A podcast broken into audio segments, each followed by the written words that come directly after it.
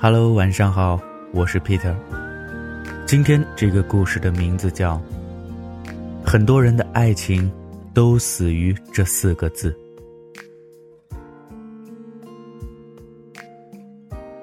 红珠最早要嫁给松明的时候，受到家人的激烈反对，因为松明是二婚。但两个人爱得非常坚决，尤其是红珠。而面对别人的闲言碎语。他说：“鞋子合不合适，只有脚知道。为了争取到想要的爱情，他们竟然选择了私奔，闹得小城沸沸扬扬，贴满了寻人启事，连警察都给立案了。红珠的父母最终妥协，答应了他们的婚事。几年以后，他们过上了安稳的生活，也有了可爱的孩子。那些充满眼泪。”和欢笑的青春终于过去了，他们变得和普通情侣别无二致。他理所当然的在他面前顶着油腻的头发走来走去，他也理所当然的在他枕边响亮的打着呼噜睡觉。他理所当然的发着工作上积攒的脾气，他也理所当然的穿着破旧的睡裙。终于。他们在结婚很多年之后，离婚了。一向反对他的母亲，倒有点心疼了。他说：“怎么，鞋子不是合脚吗？穿了十几年了，为什么说丢就要丢了？”他说：“年轻时我只以为鞋子合不合适，只有脚知道。”后来才明白，再合脚的鞋子，不懂得珍惜，也会穿坏的。他们打败了世俗，却输给了时间和自己。无论你变成什么样子，我都会爱你如初。跟你说这句话的人，如果不是骗子，那一定是个傻子。既然你变成任何人的样子，他都能爱你如初，他干嘛不直接去爱任何人？索雅曾经是个像芭比娃娃一样精致的女神，自然追她的人也很多。其中有个叫阿胜的小伙子，看起来特别靠谱。有一回，索雅腿受伤了，又恰逢公司电梯故障，阿胜在众目睽睽之下。背着索雅楼上楼下跑了好几天，索雅说：“要是我的腿一辈子不好，你能背我一辈子吗？”阿胜说：“当然啦，无论你变成什么样子，我都会爱你如初的。”索雅很感动，一颗心也在他背上慢慢的踏实下来。结婚后，索雅不再是那个妆容精致的女孩，还经常把脏了的丝袜扔在地板上。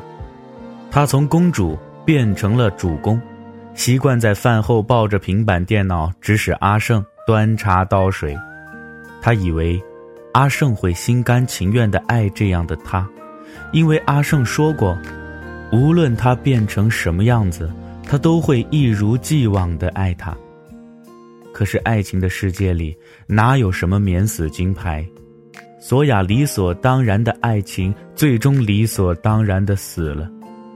能够淹没爱情的，从来不是什么大风大浪，而是你曾经信誓旦旦的情话真的发生了改变。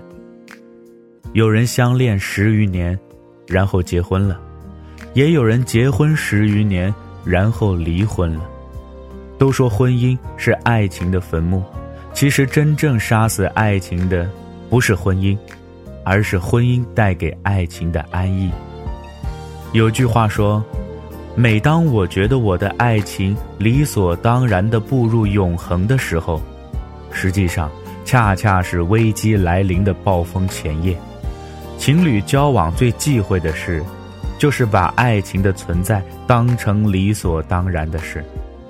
原来，无论怎样看起来牢不可破的爱情，无论怎样看起来珠联璧合的情侣，都需要随时保留那么一点危机感。当你觉得爱情理所当然的时候，往往是爱情最危险的时候。据说，人们的细胞平均七年会完成一次整体的新陈代谢，而人们的爱情或婚姻，到了第七年，最可能因为生活的平淡规律而无聊乏味。到达一个明显的倦怠期，甚至会经历一次危机考验，人们把这称为“七年之痒”。然而，一份来自美国宾夕法尼亚州的更权威的数据显示，“七年之痒”的说法并不准确，因为婚后十四年才是夫妻或情侣感情生活的重要关口。不少男女在共同生活了十四年之后分道扬镳，这一事实足够让更多人大跌眼镜。走过惊心动魄的磨合期，爱情和婚姻本来应该步入宁静的港湾，为何又在此时变得险象环生呢？其实啊，不管是七年之痒还是十四年之痒，总之。我们应该看到，无论多好的爱情，如果缺乏危机感，只能单纯的在惯性作用下平稳滑行，那么它最终会让人们失去激情和兴趣，乃至感到厌倦，最终停滞不前。在爱情里，我们需要正视许多错误的逻辑，比如我们在最早爱一个人的时候，往往小心翼翼。怕自己不够好，怕对方不喜欢，紧张的像只张开屏的孔雀。可是爱情一旦安逸下来，孔雀就把漂亮的尾羽收放下来，在污泥里拖来拖去。这对爱情是一种致命的伤害。把爱情当作理所当然，我们不再经营自己，每天不惜以最糟糕的面貌对着最爱的人。也就不再美好。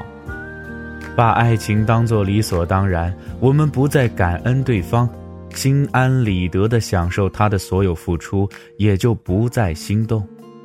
把爱情当作理所当然，我们失去了彼此之间的界限，光着脚在对方的世界里走来走去，也就不再尊重。所以，结婚多年的夫妻。最容易邋里邋遢的躺在沙发上，毫不掩饰地翻看对方的手机，这是爱情最安逸的时候，也是最危险的时候。就像前只驴的故事一样，驴子习惯了老虎的出没，却不知老虎已经摸透了驴子的底细。驴子肆无忌惮地踢了老虎一脚又一脚，却没想到会一下子被老虎咬住喉咙。这不是偶然，这是不思进取的爱情的必然结果。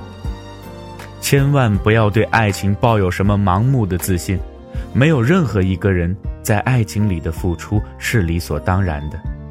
无论多好的爱情，都需要危机感。你只有随时保持一种值得被爱的状态，才有资格对他要求永远。因为生活不是刻舟求剑。单纯靠过去来维系的爱情，真的迟早会过去的。切记理所当然，爱情才会持久保鲜。那么今天的故事呢，就先说到这儿了。我是 Peter，咱们明天再见了。